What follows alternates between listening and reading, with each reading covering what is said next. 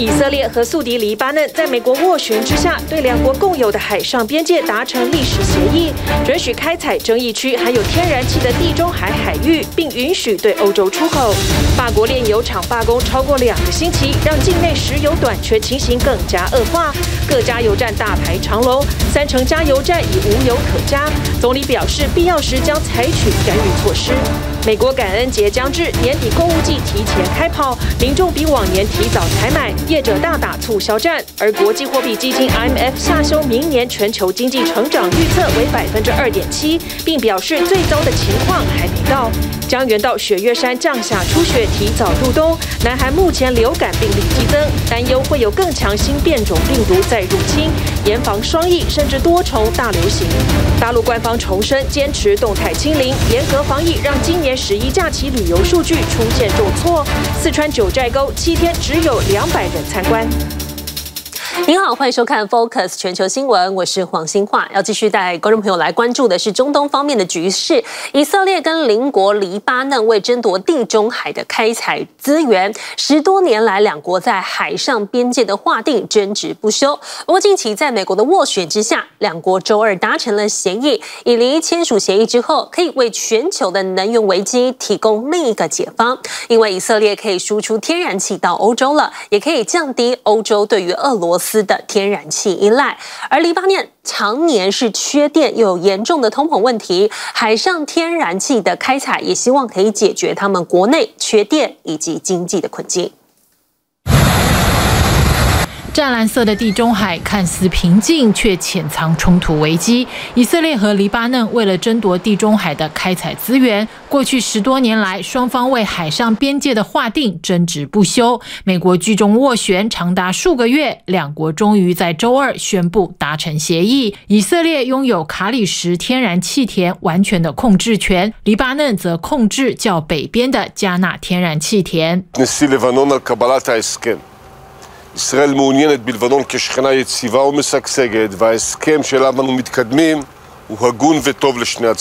这项被视为皆大欢喜的协议，能为全球能源危机提供另一个解方。未来以色列将可以输出天然气到欧洲，减轻欧洲对俄罗斯的依赖，也能为以色列带来可观的收益。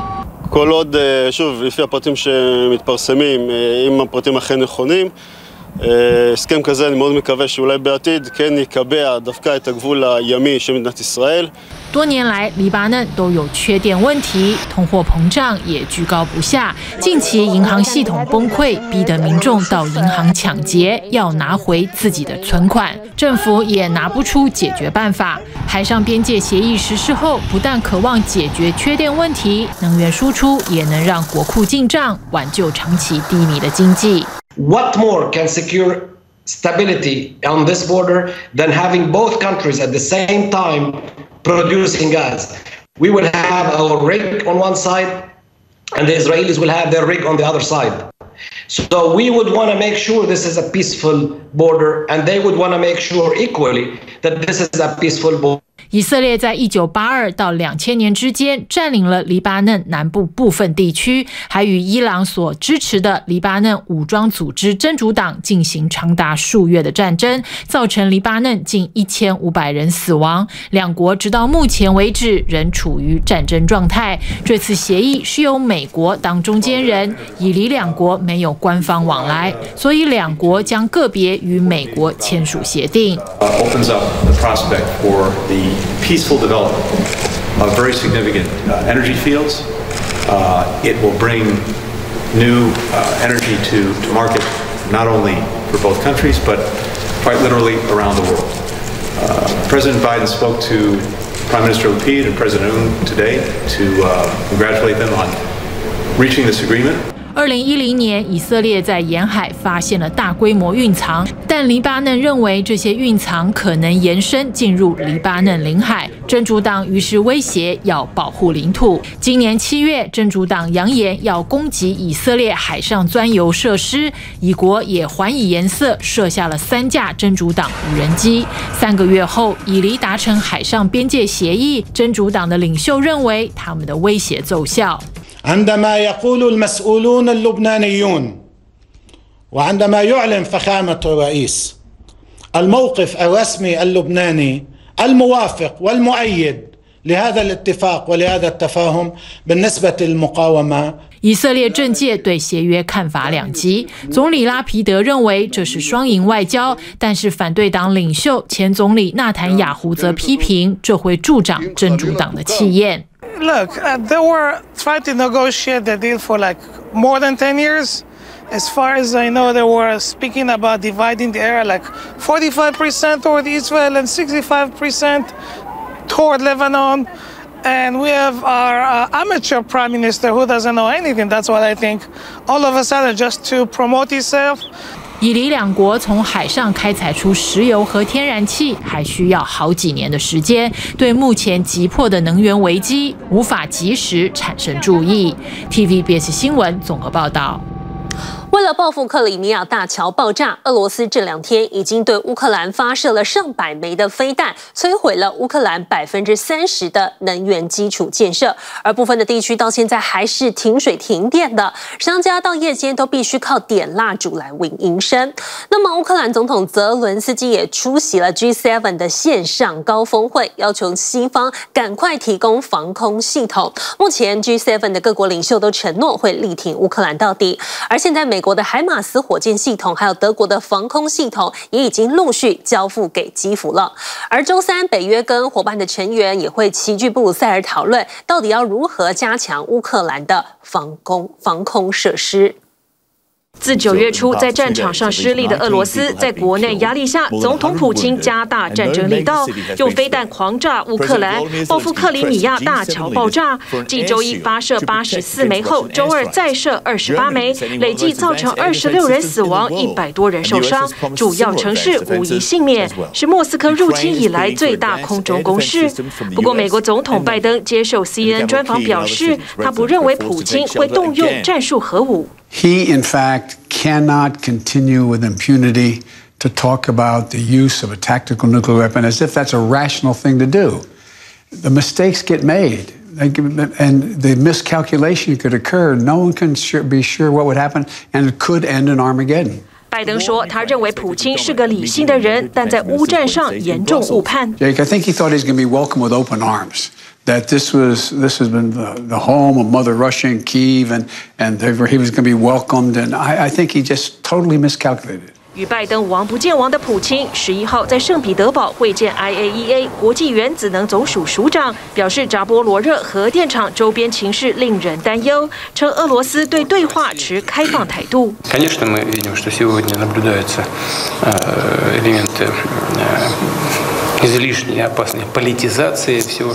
与西方几乎断绝沟通的普京，遭外交事务专家布雷默揭露，上个月曾与全球首富马斯克通话，两人谈所谓终结乌战的和平计划，包括三大要素：克里米亚仍属俄罗斯，乌克兰接受正式中立地位，承认俄罗斯并吞卢甘斯克、顿内茨克和赫尔松，好为克里米亚供水。这与马斯克日前的推文几乎雷同，但马斯克否认曾。与普京直接谈。乌克兰总统泽伦斯基十一号则出席 G7 七大工业国领袖视讯会议，要求 G7 提供更多防空系统，并支持他在白俄罗斯边境设国际观察团的提议。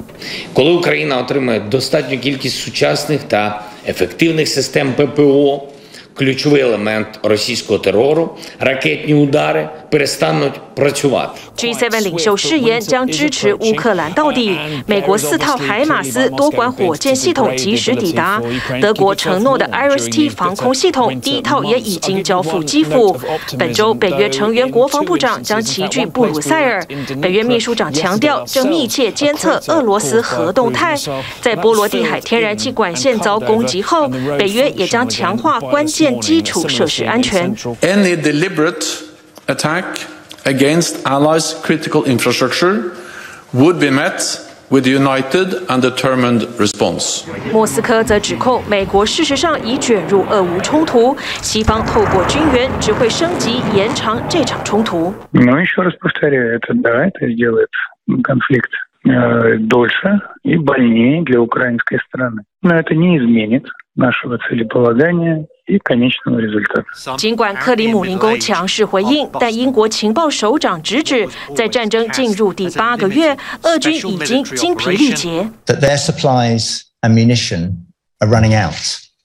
Russia's forces are exhausted. The use of prisoners as reinforcements and now the mobilization of tens of thousands of inexperienced conscripts speaks of a really desperate situation. 不过，俄罗斯的飞弹攻击还是大大影响乌克兰民生，当地百分之三十的能源基础设施被破坏，不少地方断水断电。西部大城利维夫到了晚间，餐厅只能点上蜡烛迎客。首都基辅周二空袭警报依然大作，通勤族被迫在地铁站躲避。警报解除后，居民忙着清理前一天飞弹袭击留下的碎片瓦砾，过着战争下的生活日常。体育新闻综合报道。法国的炼油厂工人从九月底就开始罢工了，而且近两日影响急剧恶化，因为现在在法国百分之三十的加油机已经没有汽油供应，炼油厂减产了百分之六十，而原因就是因为欧战这半年，石油公司因为油价飙涨赚得饱饱饱。但是却没有照顾到饱受通膨压力的炼油工人。这两间石油公司的炼油工人在工会的带领之下串联罢工。而现在在法国各地，一般人要加油难如登天，平均要排两个小时才可以加到油，所以让很多通勤族陷入了困境。而法国的总理最近也展现了强硬的姿态，宣布很有可能会命令部分的工人回去上班。C'est-à-dire même s'il n'y a plus du tout de gaz qui arrive de Russie, ce qui est quand même le plus vraisemblable vu ce qui s'est passé ces derniers jours, si on a un hiver très rude, si on se met à la cape sur la plupart des sujets, on passe. 法国总统马克宏十月六日发下豪语，但并非外敌，而是自家人迅速打脸他。通膨压力让法国炼油厂工人难以坚持，十月初在左派工会 CGT 带领下开始罢工。 近两天状况恶化，全法加油站外开始不分日夜大塞车。C'est pas inadmissible en France, parce que quelques-uns veulent embêter le monde. C'est leur problème, pas le problème de tous les Français. 巴黎近郊阿嬷的话听在罢工工人耳中相当刺耳。烤着火取暖聚会的这一大群罢工工人，每个也都有家要养。炼油厂员工们认为，公司高层与股东趁着乌俄开战、油价大涨赚翻了，工人们却领死薪水，承受通膨压力。Ce qui crée la gêne en ce moment à l'heure actuelle, c'est bel et bien la société Total qui a pour nous des responsabilités sociales et sociétales. Et elle doit répondre quand elle fait 20 milliards de bénéfices en six mois aux attentes à minima de ses travailleurs, mais à tous les travailleurs de France. 他们要求加薪百分之七，以弥补通膨增加的生活开支；另加薪百分之三是分红，总共加薪百分之十，且应回溯至年初。参与罢工的包括埃克森美孚石油公司及道达尔能源集团的炼油厂员工。资方要求一部分员工先回厂上班，遭到工会拒绝。劳资谈判战线僵局。Après, aujourd'hui, le personnel qui exerce son droit de grève n'est pas là pour, pour nuire. Il est juste là de montrer son mécontentement afin de faire valoir la réelle nécessité de pouvoir vivre dignement de son travail. 至十月十二日为止，保守估计百分之三十加油机已见底，境内炼油厂减产更高达百分之六十，让法国政府必须启动战备储油应急。法国道达尔能源集团旗下七家炼油厂。关闭了三家。Les VTC parce qu'ils ont tous une bonne raison pour doubler alors que euh, nous aussi on travaille, on a besoin d'essence. Si on fait la queue, c'est pas pour rien, c'est pas pour la gloire. Après, euh, minimum d'attente c'est une heure. Euh, là c'est la troisième et depuis euh, 6h30 je suis debout. 为了抢油大打出手的事件频传，没油逼得法国人优雅尽失。 道达尔能源集团子公司旗下有十五个加油站的员工也力挺同事加入罢工，通勤上班的车主们排队两三小时加油亦不稀奇，部分加油站连柴油都难以供应。faut bien du gasoil pour travailler. Voilà, merci. Sinon, le patron il en a rien à faire que vous avez du gasoil ou pas de gasoil, il faut aller travailler. 法国政府要求通勤者尽量不要开车，把油留给需要的农民先使用，并协调医护、警消等必要公共服务单位用车能优先加满油。自力救济的法国民众开始跨境到比利时，用比较贵的价钱加满油箱。moi je préfère venir en Belgique. Je vais payer 4 euros de plus à la limite, mais je vais pas perdre mon temps. Je vais retourner chez moi, tranquille. Je risque pas d'accident de me faire percuter. Dès lors, j'ai demandé au préfet d'engager, comme le permet la loi, la procédure de réquisition des personnels indispensables au fonctionnement des dépôts de cette entreprise. 法国总理伯恩宣布，将依法要求部分油库与加油站工人回到工作岗位，但这提议已遭工会拒绝。政府干预会缓和或是恶化这场瘫痪法国民生的罢工，目前不得而知。 或许资方肥猫试出分红加薪，实际行动才是有效解方。TVBS 新闻综合报道。再来看到大陆在疫情上坚持要清零，不过各项的经济数据显示忧虑。刚刚过去的十一长假，北京的旅游收入比起去年下跌了将近四成。四川九寨沟的景区七天之内居然只接待了游客两百人，而过去呢十一假期都是楼市的黄金档期，这回二十一个重点城市新楼的成交面积同比也下滑超过百分之三十七。我扫了场所码，他们这个三天温度核测嘛，肯定是对的。嗯，做一下那边。车辆一进上海，交警一一拦查，扫了健康码后，所有人下车到一旁的高速公路进城入口检测站进行采样。浙江温州下高速都要做。我在进上海之前，我打了幺二三四五，问过的。问了什么？得到什么答复？对对对，就三天三检啊。这是我知道的。首先要自觉一点嘛。上海在十一假期后出现一波外省输入疫情，要求增加检测频次。外地返回上海的，从三天检测两次变成三天三检。市区的检测站人潮也突然暴增。我们就配合就好了，每天都检查。二十四小时内没完成检测规定，健康码转黄，出入各场所处处受限。大陆在这回十一假期间极力倡导就地过节、重防疫，结果节后疫情还是升温，还因此扼杀了大好的假期商机。北京周边好玩的挺多的，因为现在入秋了嘛，然后秋天的景色很好，嗯，有山有水，什么都有，然后就没有必要出京了。没有没有，现在咱们疫情呢，没敢出去。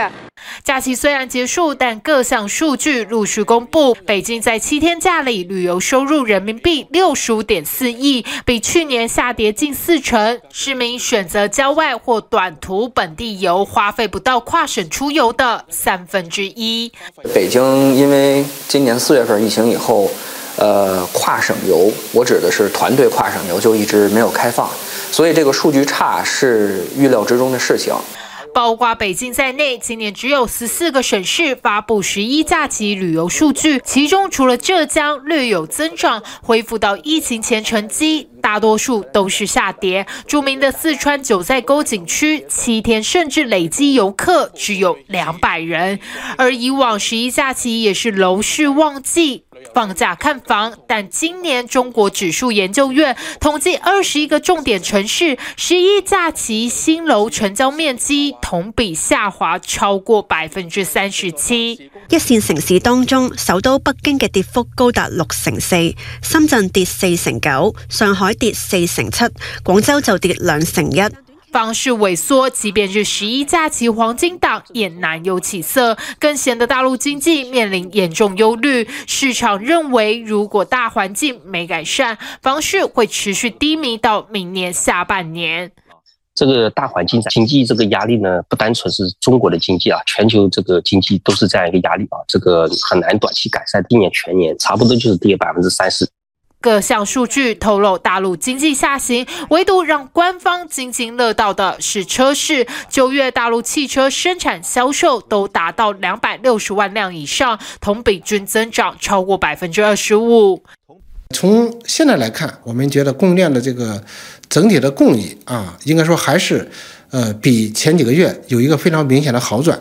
其实从六月份以来，大陆官方就下了一波车市政策红利，汽车销量因此一路走高。今年前三季度，大陆已完成生产一千九百六十三点二万辆车，销售一千九百四十七万辆车，而在新能源车部分增长更为明显。对于一个总价三十万左右的车辆，终端最高的优惠情况，国补加上厂家的补贴，加上这个购置税的补贴等等的，最高可能有六万五的左右的优惠价格。九月份大陆新能源车生产七十五点五万辆，同比增长百分之一百零九点三，销售超过七十万辆，同比增长超九成。车市或许成为大陆今年经济最值得盼望的看点。，T B B S 新闻综合报道。带您看到美国当局频频出手，要加强监管加密市场。不过，金融界的数位转型依旧势不可挡。纽约的梅隆银行最新获准成为全美第一间接受托管加密货币的银行。芝加哥的商品交易所也要推出新的加密货币期货指数。虚实整合持续在各个产业上演。而美国加州也允许驾驶人使用数位的车牌。英国有位当代重量级的艺术家达米恩·赫斯特，在他身生平第一场的 NFT 展上，把自己数百幅的实体画作给烧毁，还要展示转型数位的破釜沉舟。This one's called Understanding Everything。拿起自己招牌的圆点画，让大家看完最后一眼，就不假思索地放进火炉里。Is it relaxing burning your art? Look, I'm sweating. It's not that relaxing. 他是五十七岁的达米恩·赫斯特，引领九零年代的英国艺术发展，被视为最具争议的当代艺术家之一。最近，他给收藏自己画作的买家出了一道选择题。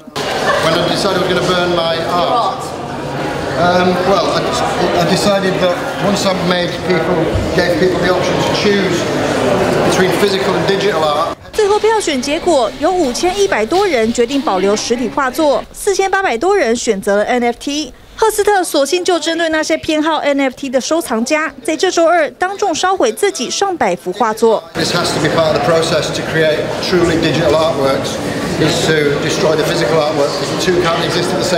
现场挤了民众和媒体围观，长长人龙更已经排到画廊外等待入场。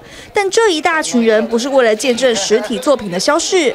而是跑到另一头的展场，在这里能看到赫斯特共一万件实体作品对应而成的一万件数位作品。根据报道，这每一件 NFT 作品的售价都是两千美金。假如全部成交，将创下两千万美金的总额，相当于台币六点二亿。I'm kind of rooted in the physical art world, and I find the digital art world more challenging.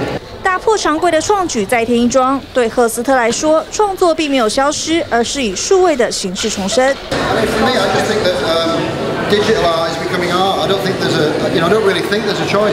抛弃实体转型数位的现象不止画作。美国加州四千万驾驶人现在也能选择要沿用传统金属版汽车牌照，又或者换成最新通过的数位车牌。Here in the state of California. 跟进密西根和亚利桑那州，加州的数位车牌即将立法上路。支持的一方认为能大大减轻驾驶人的负担，因为不用踏进加州车辆管理局 DMV 就能注册更新。Make our uh, processing much more efficient. Uh, it's a it's a big change. We're no longer your father's DMV. And I think it's something that we can all embrace and be be part of. 车牌数位化的好处，除了不用大排长龙，还多了几项安全新功能，包括内建的追踪装置，一旦车子遭窃可以定位，还能显示失踪人口的安博警报资讯。Looking on the back of the vehicle, if I'm driving behind a vehicle and I see this, um, it will give me a cause for concern and now be on alert. 只是车牌和科技的结合也引发隐私疑虑，甚至有没有被骇客入侵的可能？而加州当局表示，追踪的功能可以随时终止。Or, or we feel like safety is a concern in terms of license plates being altered in any kind of way. Um, they can pull that back and make sure that that is taken care of before its continued use. 数位转型已经成为新常态的金融界，虚实整合持续加速。美国历史最悠久的纽约梅隆银行已经获得监管单位批准，从这周二起接受客户托管加密货币资产，成为全美先例。芝加哥期货交易所 CME 也将推出三款新的加密货币价格指数。That's fantastic. Awesome. 科技龙头谷歌则在周二宣布与 Coinbase 合伙，让部分用户从明年起以加密货币支付云端服务的费用，并持续开放更多用户使用。而这间全球第二大的加密货币交易所，目前共支持比特币、以太币等十种加密货币。TVBS 新闻综合报道。现在已经进入了今年的最后一季，照理来说，消费的旺季，美国感恩节也将至了。但是在全球的通膨阴影之下，店家年底的购物季也希望可以提前拍开跑来催买气。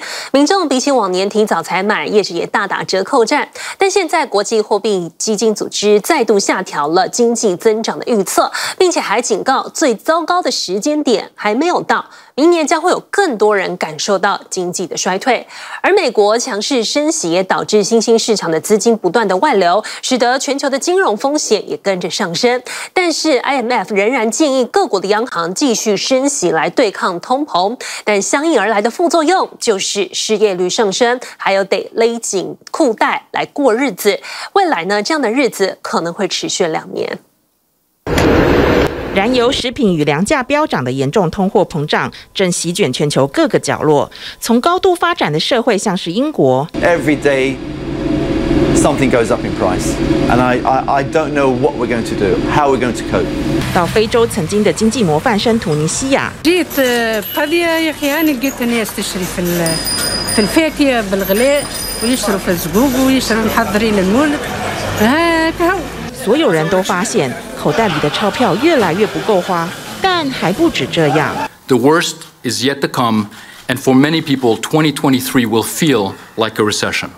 国际货币基金十一号发表的最新报告下修全球经济成长率预估，今年将从去年的百分之六放缓到百分之三点二，明年更将下降至百分之二点七。这不但是 IMF 今年第四度下调全球经济预测，更是二零零一年至今的二十多年来，除去二零零八年的全球金融危机以及二零二零年疫情大流行的急性期之外，全球经济成长最疲软的时期。而造成全球经济放缓的主因来自这三大条 战：The Russian invasion of Ukraine, the cost of living crisis caused by persistent and broadening inflation pressures, and the slowdown in China. 不但全球百分之九十三国家的成长预测都被下修，欧盟、美国与中国的经济增长更将停滞。GDP 占全球超过三分之一的经济体将面临连续两季的经济负成长，明年陷入萎缩的风险持续升高。The energy crisis, especially in Europe, is not a transitory shock. The geopolitical realignment of energy supplies in the wake of the war is both broad and permanent. Winter 2022 will be challenging, but winter 2023 will likely be worse.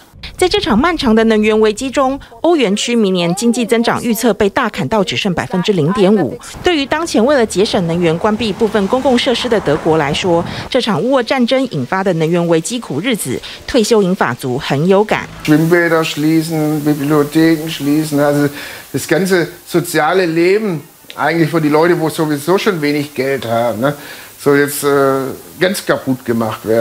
除了物价飞涨与经济放缓之外，还有一个阴霾正悄悄地笼罩全球。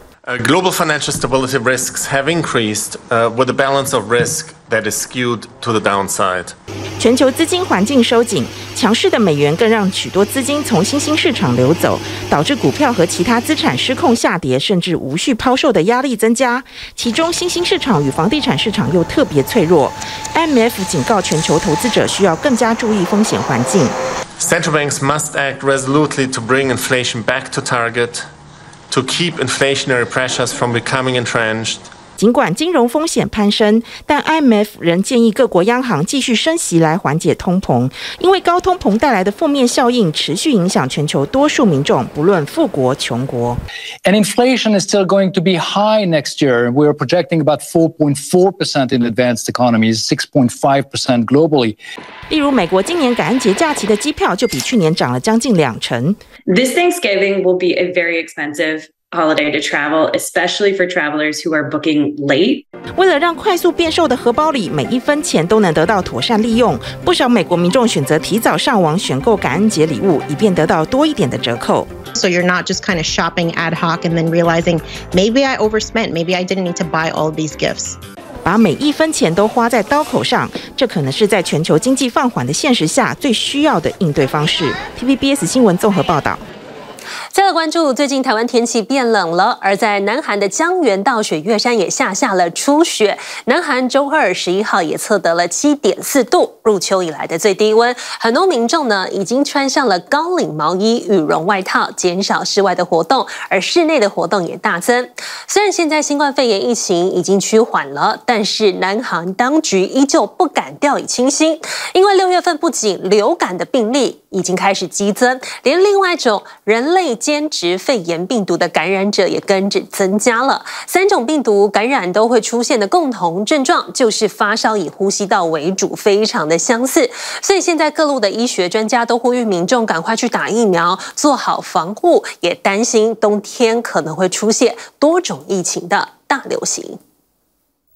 海拔一千六百公尺的登山步道被银白雪景覆盖。江原道雪岳山国家公园十一号降下今年第一场雪，雪银柱测得摄氏零下四点二度低温，比去年提早九天入冬。체감温度는1에서3도 정도 더낮아더춥게 느껴지겠습니다。冷气团持续南移，笼罩朝鲜半岛上空。首尔同一天也观测到了七点四度，入秋以来最低温。民众出门全身包得密不透风。 甚至已经穿起超厚羽绒外套，围起围巾御寒。부쩍쌀쌀해진날씨에또오늘오후비소식까지겹치면서실내를찾는시민들의발길이이어지고있습니다。气温骤降，加上新冠疫情趋缓，南韩秋冬出游潮，室内活动大增。防疫当局严阵以待，以欧洲疫情重新反弹为指标，加强境内疫情监控，严防新变种病毒入侵。더강력하죠바이러스가생존을위해서적응을하고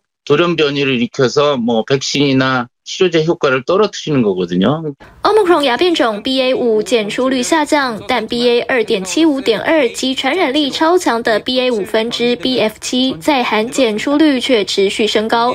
南韩十一号正式启动冬季加强针接种，开打莫德纳抗 BA one 次世代疫苗。괜찮을까네모더나이가화이자하고저거만맞았거든요문제하실때버거네요버거首批开放高风险族群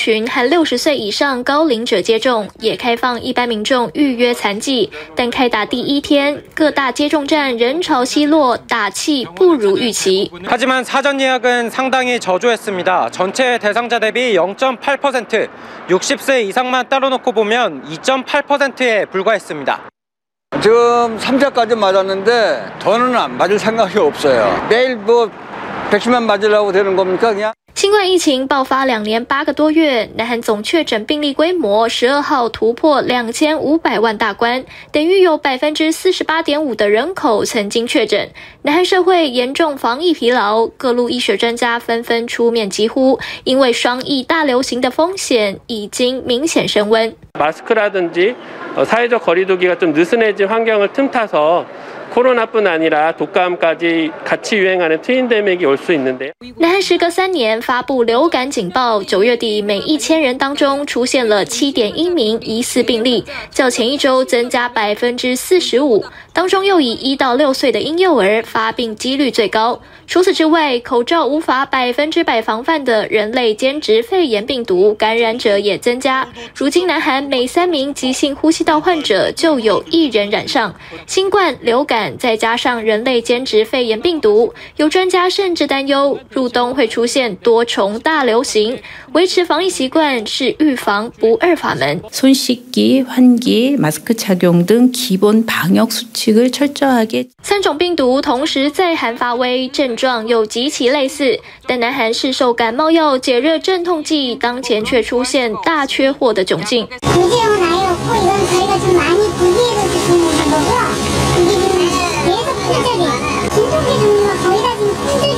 因为南韩娇生制药厂在疫情当中关闭，加上大部分药商将主要生产线设于海外，入秋之后感冒药就开始供应紧张。南韩政府持续鼓励药厂在境内增设产线，也表态愿意接受药品价格调整，希望能在正式入冬、天气更冷之前，稳定家庭常备药物的供应链。TVBS 新闻综合报道。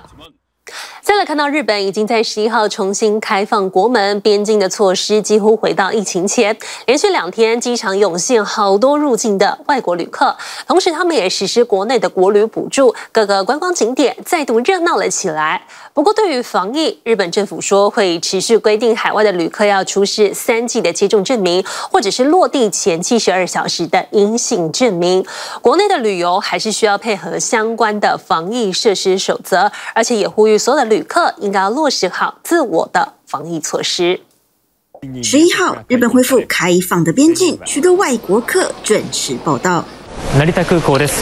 今日から新型コロナウイルスの水际対策大幅に缓和されました。その初日，続々と外国人が访れています。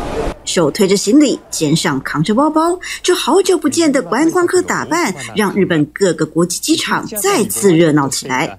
We're so glad, we're so thankful y'all reopened and allowed us an opportunity to come back. Mount Fuji and uh, Tokyo is our main places right now. Well, that was almost two and a half years ago. The restrictions were lifted on Tuesday. That's why we come today. Uh, so we're going to Mount Fuji. So we're going to uh, the Fuji Multisport uh, Museum. We would prefer, prefer private, mm-hmm. private group more mm-hmm. because it's more flexible. Mm-hmm. Yeah, we can go anytime we want, and with younger kids, um, it's yeah, it's just more convenient. 日本政府大解封，撤除每日五万入境人数限制。允许海外客自助旅行，几乎是回到了疫情前状态。今日はですね、我々待ちに待ったですね、记念すべき日だと思っております。2019年のコロナ以前、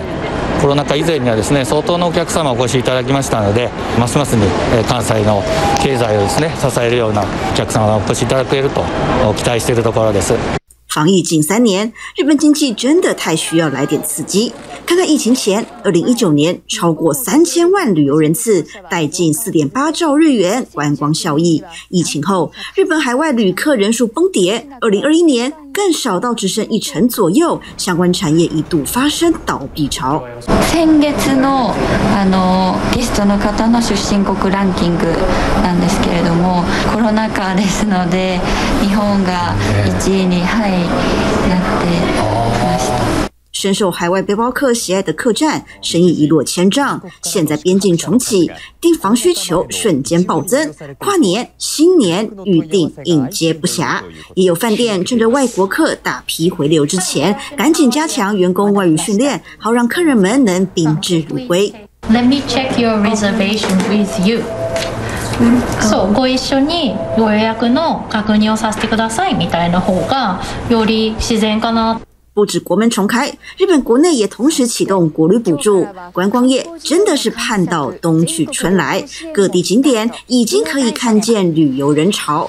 日本铁道也在此时进行电车自动驾驶实测。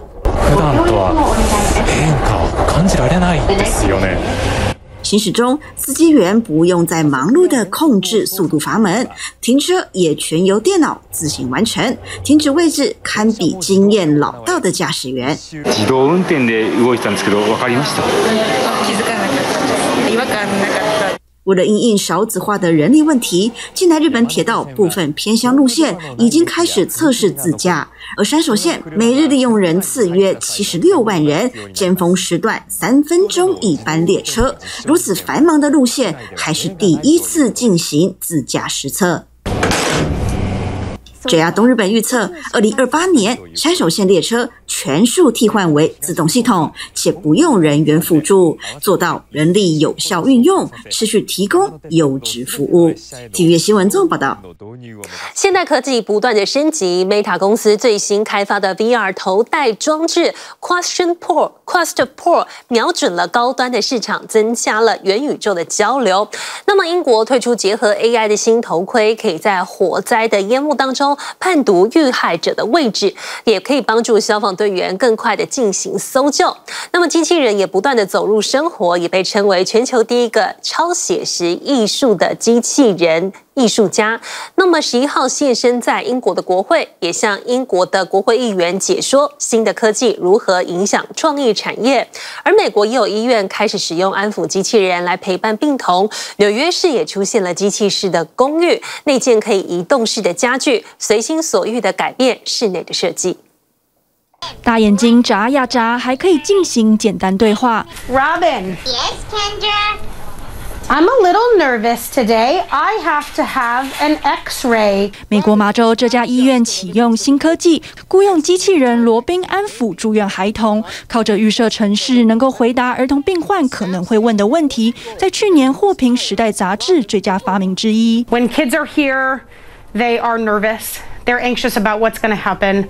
There's a lot of new faces. There's a lot of equipment. 不过，除了陪伴住院孩童，减缓孤单和恐惧，初期研究还发现对治疗也有所帮助。Initial research for Robin the robot actually showed decreased admission times, um, increased compliance in a medical setting for things like getting out of bed and taking medication. 机器人也走入艺术领域，曾在埃及办过个人雕塑展的机器人艺术家艾达，十一日现身英国国会，向议员解说新科技如何影响创意产业。I am and depend on computer programs and algorithms.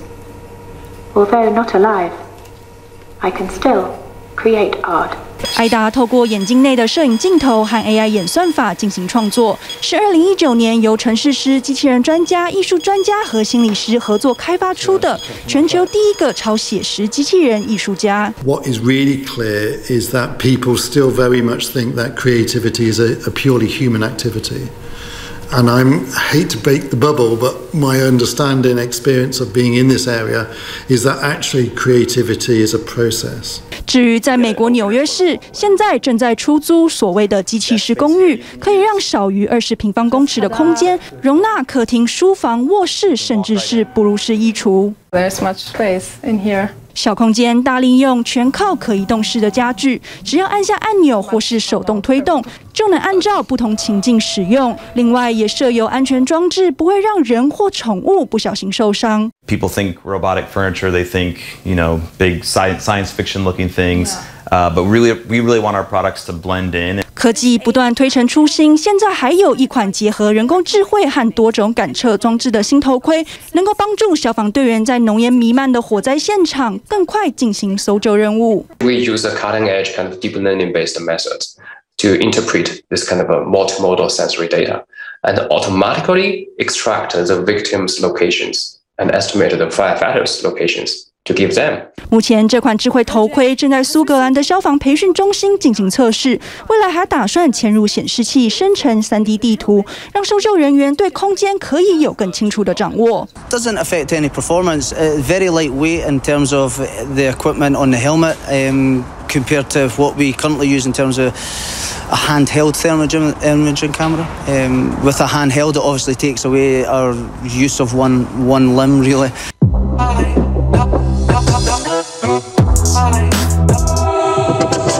同样是头戴装置，科技巨头 Meta 则是推出了新产品 Quest Pro，除了更轻薄、效能升级，更致力提升穿戴舒适度，瞄准虚拟实境高端市场。So we've taken everything we've learned from Quest 2 and designed an all-new headset to do just that.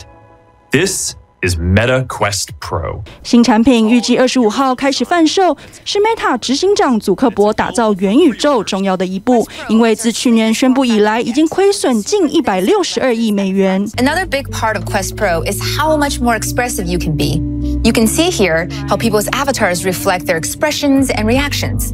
This makes your shared social experiences so much stronger. 科技结合创意再升级，让生活有更多想象。TVBS 新闻综合报道。好，来关注，因为长江流域一带干旱，导致下游出现了海水倒灌，而且上海的三大水库也面对了水源不足的问题。官方就公告要计划间歇性停水之后，微博上出现了大量上海人抢购来囤积饮用水的照片以及讯息。上海卖场无论是推车还是手提篮，全都被瓶装饮用水塞得满满满，还有人把水堆成一座小山。另外，还有网友捕捉到上海外卖员展现惊人功力，把将近十箱饮用水绑在机车上，从早到晚忙着送货。点开电商网页，也是一水难求。上海会掀起疯狂的抢水潮，是因为官方这个讯息。上海市水务局提示，上海长江口自九月初起出现咸潮入侵，本市供水企业持续加强水质监测，科学开展水库运行调度。长江流域遭受六十年来最强高温干旱，上游淡水河流量不足，海水就会倒灌进河口，形成盐水入侵现象。从九月开始，上海多座水库和水源地氯化物浓度都出现超标。虽然上海水务局十一号紧急发布公告表示，自来水生产正常，水质达标，要民众放心，但同时还是要求十二号必须执行部分地区停水计划。目前鄱阳湖通江水体面积已经扩大到两百六十五平方公里。受到几波冷空气影响，鄱阳湖总算解渴。前一个月，湖中知名景点斜山可以开车走路前往，现在随着水位上升，游客都得改搭接驳船。TVBS 新闻张志明、李敏珍综合报道。好，感谢您加入今天的 Focus 全球新闻，我是黄兴化，再会。